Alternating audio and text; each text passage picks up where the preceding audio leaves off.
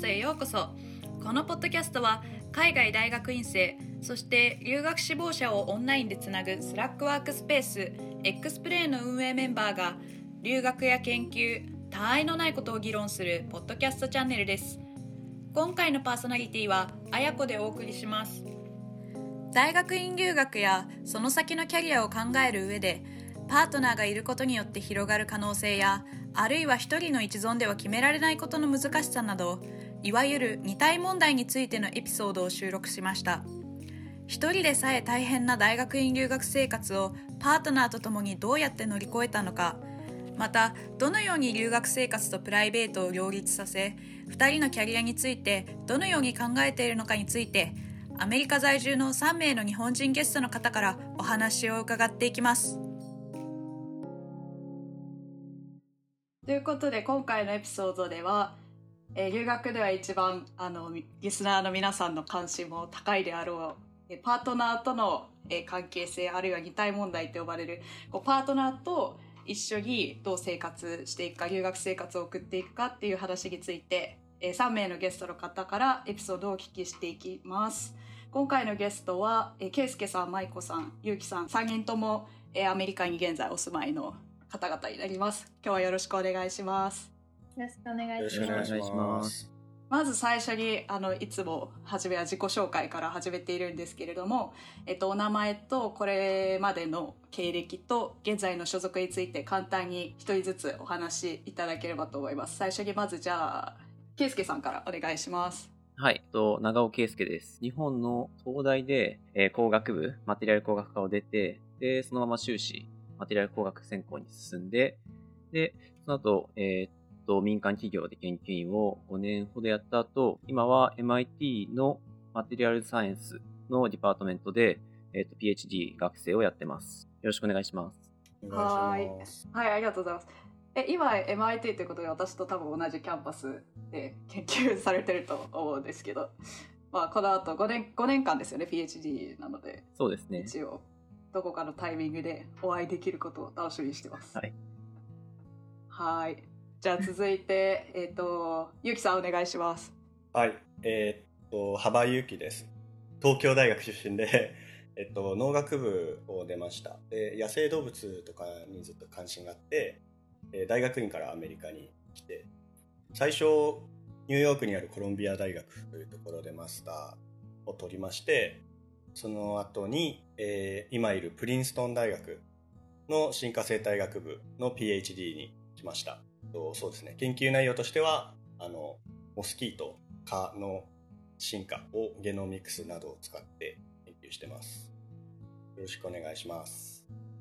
お願いします。コロンビアとプレイストンって両方ともニューヨークに近い場所にあると思うんですけど、そうですね。距離的にはどれくらい離れてるんですか、はい大体車で1時間ちょっとぐらいですね。でも、プリンストンに行くとめちゃめちゃ田舎でびっくりします。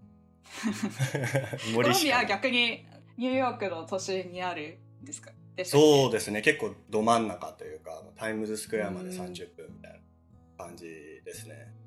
えー、はい、じゃあ結構なんか、印象は違うんですね。同じ場所にあっても。そうですね。なんかパリピ大学からこう田舎大学へ すごいトランジションで 結構なカルチャーショックがありそうですけど、まあ、おいおい聞いていきたいと思います。はい、はい、よろしくお願いします。じゃあ最後に舞子さんお願いします。はい、えっと小花舞子です。えっと東京大学の工学部化学生命工学科出身で、で大学院からアメリカに来ました。でアメリカのカリフォルニア工科大学の科学科で PhD を取った後去年の10月に卒業して今モデルナで働いていますよろしくお願いしますお願いします。カリフォルニア工科大はロサンゼルスですよね。はい、ロサンゼルスのダウンタウンから20分ぐらいの、ちょっとあのロスのダウンタウンからすると田舎なんですけど、うん、ロスの近くにある。でもなんか高級住宅街みたいなの聞いたことありますけど、パサデナのあたりは。そうですね。あのビバリーヒルズだとちょっと高くて住めない人が近くに住んでるみたいな場所です。なるほどなるほど。でも結構立地は良さそうですね、はい、生活面においては、うん、で現在はモデルナは、えーと、ボストンにある会社の方で働いてるっていうことですよね。はい、えっと、MIT のすぐ横にあります。だいぶ近いですね。毎朝前通ってます。そうなんですね。なるほど、なるほど。はい、ありがとうございます。それでは本題のトピック一つ目に入っていきたいと思うんですけれども、最初のトピックは、現在皆さんあのご結婚されているということで、そのあのお相手のパートナーの方といつどこで出会ったかっていうちょっとした慣れ初めのエピソードと、えっ、と、まあ、現在に至るまで、まあ、どういう経緯があったのかっていうことについて、えーお話を聞いていきたいと思います。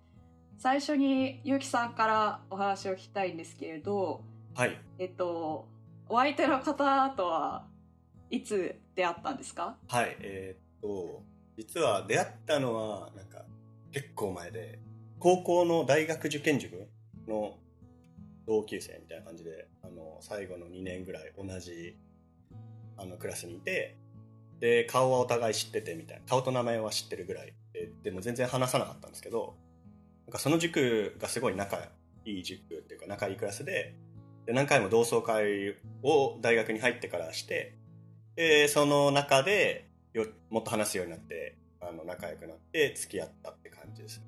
大学の2年ぐらいの時に。えー、じゃあ結構長い付き合いですね。そのお友達時代を加えたら、もそうですね、もうめちゃめちゃ長い、う。うんはい、ですね。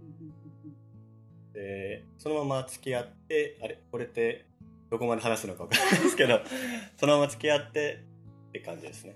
で、その日本で付き合ってから、えっ、と、まあ僕が大学卒業して大学院で渡米するんですが、まあ、彼女はそのまま、あの、日本で、あの、医学部だったので、医学部を終えて医者をやって、で、僕がその間にマスターを取って PhD に進んでっていうのがありまして、で、PhD の3、4年目で結婚しまして、で、彼女は、あの、医師として初期研修を得て、で、アメリカに、ちょっと複雑なんですけど、日本のアメリカ駐在基地、なんか横須賀とか聞いたことはあいらっしゃるかなと思うんですけど、そこにある病院で1年間研修して、英語のなんか医療行為みたいな感じで研修した後に、あの、アメリカの、あの、今、コロンビア大学のマスター、公衆衛生のマスターに、あの、いまして、で、二人、今一緒に住んでるって感じです。うーん、なるほどちょ。っとごちゃっとしちゃったんですけど。はいその結婚されるまではずっと遠距離だったんですか？そうです。はい。5年ぐらい遠距離でしたうん。長いですね。長かったですね。はい。で結婚は日本でされてからと渡米っていう形だったんですか？パートナーの方は。そうですね。はい。えっと、日本で、あの、婚姻届を出して、僕が一時帰国してる時に出して、で、うん。あの、渡米してもらったっていう感じ、してもらったとした。なるほどなるほど。ありがとうございます。じゃあ続いて圭介さんにエピソードをお聞きしたいと思います。えー最初にパートナーの方と出会ったのは、えーどういったきっかけだったんですか？はい、えっと、日本で、僕がまだ会社員、あの、企業で働いてた時に、頃に、えっと、あの、ペアーズっていう、マッチングアプリマッチングアプリっていうのかな？はい、そう、それで、で、えっと、それを使って出会いましたね。おーうんなんだったかな？ミスチルが好きとか、そういう名前だった僕があんこが好きっていう。あんこ？書い こいつ面白いなと思って共 通の趣味とかなんか好みが合いそうだなっていうのであ、そうったんですねそうそう。それで始まったって感じですね。で、そっからまあ1年ぐらい付き合って、で、結婚して、うん。で、その後1年後ぐらいに子供が生まれて、1年後じゃないまあそう、子供が生まれて、で、その子供が生まれたのが、ちょうど僕が出出願する、12月が出願締め切りだったんですけど、その一月前ぐらいでしたね。あーに子供が生まれて、えかなりスケジュールとしてはそんな感じで、大変。で、子供が生まれた後、日本で、半年ぐらい日本で子育てしながら、その次の日の、次の年の夏にアメリカに来ようとしてたけど、コロナのせいで来れなくて、結局、今年の1月ですね。今年の1月に来たって感じですね。うんで最終的には、今は結婚して3年半経っていて、で、子供は、渡米時は1歳3ヶ月とか。うん。でしたじゃあ今あのなんか託児所みたいなところで預けお子さん預けながら大学院生活してるっていう感じですか、あ、えっとですね、めっちゃ使いたいんですけど、すごい高くて、ううんん。そう、家賃より高いとかするんですけど、えー そんな下手すると世界ですねまあ、まあでもそう、本当に高くて、で、えっと、うちの場合は、僕のケースは、妻が今、えっと、F2 ビザで来てて、働けないんですよね。うんうんうんまあ、それもあって、あの、子供は妻が見てくれてます。基本的には。うん平日昼間は。なるほどなるほど。まあ、はい子育ての話結構あの気になるところ多いのでまた後ほどのエピソードで詳しく聞いていきたいと思います。ありがとうございます。じゃあ、はい。最後に舞子さん現在のパートナーの方との出会いのエピソードを教えていただけますか？はい、えっと、私が夫と出会ったのはアメリカの大学院に来て1年目。結構そのこっちに来てすぐだったんですけど大学院生のあの寮に住んでたんですよね。なんかみんな1年生はみんなその大学のすぐ横にある寮に住んでいるっていう感じで。でそこでよくなんかその学生を集めたイベントをしていてであのたまたま、えっと、ハリウッドでコンサートがあった時に、まあ、なんかその行きたい人は適当にサインアップできる感じででそこに行った時にあの出会いました。えー、え何のコンサートだったんですか？ちなみに。そうなんかあの 野外コンサートでなんかチャイコフスキーとかをうんうん。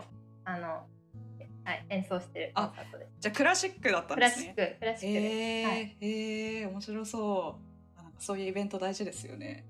えー。はい、結構いろんなイベントがあってなんかビーチに行ったりとかうんうん。なんか映画見に行ったりとかあの近くのカフェに行ったりとかなんか本当いろんなイベントが毎週のように行われてて、うん。でそういうところに学生が参加して、まあ、いろんな人と出会えるようになってなんかビーチに行けるっていうのがロサンゼルスならではで いいなって思います。なんかボストンだとは、まああると思うんですけど、北の方になんかちょっと寒そうだめし そう行ってない。寂しい感じになりそう そうそうそうそう。荒涼としてる、えー冬も寒いですしね、今ちょうど12月とかで、なんか一昨日雪降って結構寒いなんですけど。うんうんうん。そうですね。え、それで、えっと、その1年生の時に PhD1 年目で出会って、その後すぐ交際に至ったっていうことですか？そうですね、はい、1年目、まあ、なんか出会って半年数ヶ月ぐらいからうんうん。交際始めて、うんうん。で結婚したのが付き合ってから2年ぐらいなんで大学の、大学院の3年生の時に結婚しました。うん。なるほどなるほど。じゃあ今ご結婚されて3年目ぐらい3そうですね。年くらい経つっていう感じですね。はい。今3年経つぐらいです。うんうんうんうん。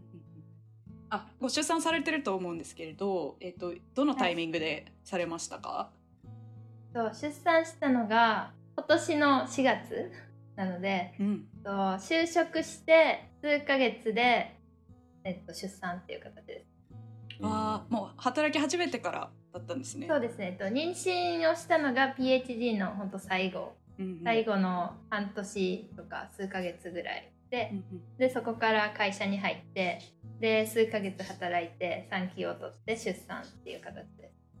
なるほど。なるほど。じゃあ今子育て真っ最中っていう感じそうですね。バックグラウンドで結構泣き声が 入らないように。入るかもしちれない。ょっと夫に見てもらってます ベッドベッドルームで。今お子さんはじゃあ半年くらいですか ?4 月誕生今あもうちょっと8ヶ月8ヶ月ですね、うん結構あのハイハイを始めてなんかちょっとあのえー。捕まり立ちができるようになってきてぐらいの感じです。えー、なんか感動ですよね。そういう一個一個成長を見守るのなるほどなるほど。圭介さんもお子さんいらっしゃいますよね。あ、はい、はい。今おいくつですか？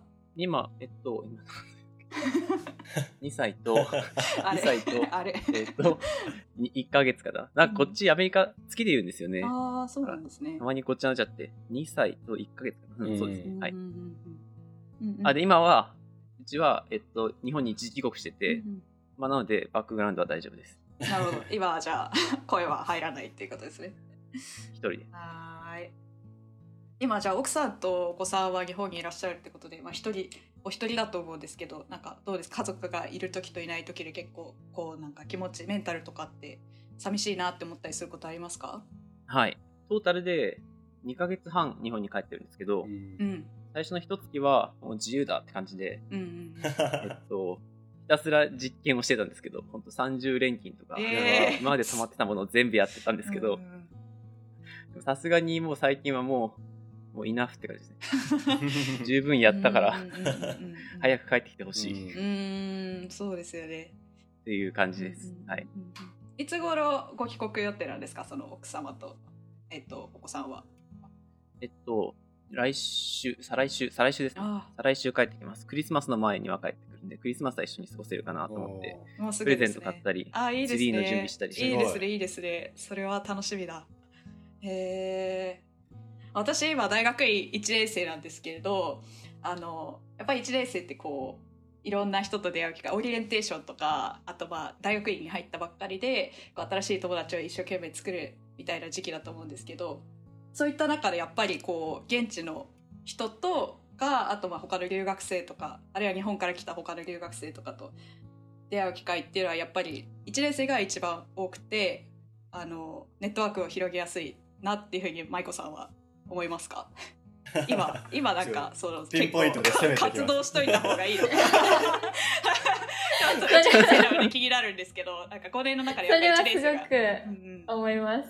うんうんうんなんかその1年生って本当にもうなんか来たばっかりでフレッシュで友達を作ろうっていうなんかモチベーションがすごい高いんですよね。うんうん。で数年経っちゃうとなんかやっぱりその仲いい友達ばっかりで固まっちゃったりとかするので、あとはその研究室の友達とかにコミュニティが固まってしまうので、まあ、1年目が まあ出会いのチャンスといえばチャンスだと思います。勉強になります。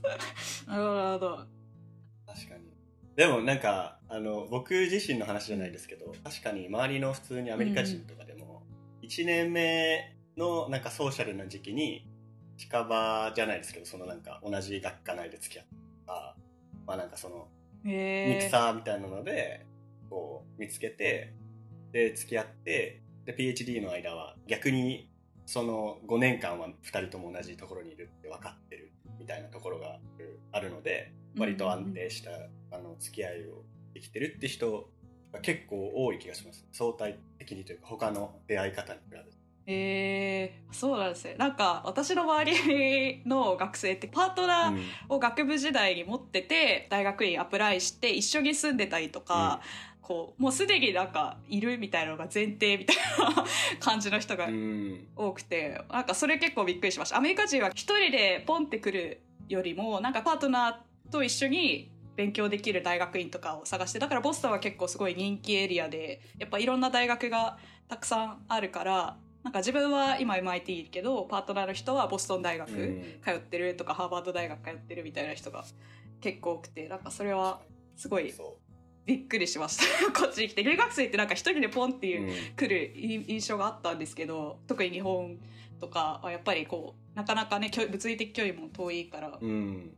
なんかそれが普通スタンダードかなって思ってたんですけど意外とアメリカの人たちは、うんもうすでにパートナーがいらっしゃるっていうことをあの大学1年生でもいらっしゃるっていうのがすごい結構新鮮でした。はい。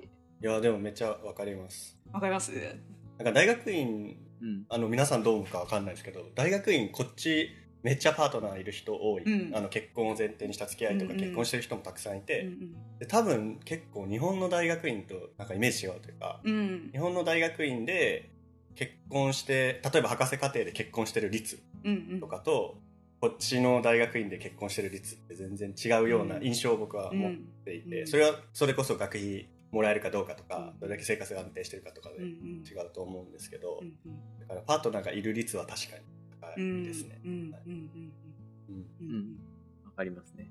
なんか、これだいぶ話、一回ずれちゃいますけど、なんか学生が、日本でいう学生じゃないって感じします、ね。うん。グラジュエットスチューデント。職業、うん。タイトルも確かグラジュエイト・スチューデント・ワーカーって言ったりしますよね。なんかこう大学院研究生というか研究者みたいな扱いになったりするし、うんうんはい。というわけでこの3名のゲストの方々と一緒に今回のエピソード23では留学大学院留学の生活とプライベートの両立そしてその先の結婚について海外での、出産子育てについてさらには2人のキャリアアドバイスなどについても、最後にお聞きしてパートナーに関するあれこれのエピソードをお聞きしていきたいと思います。皆さん引き続きよろしくお願いします。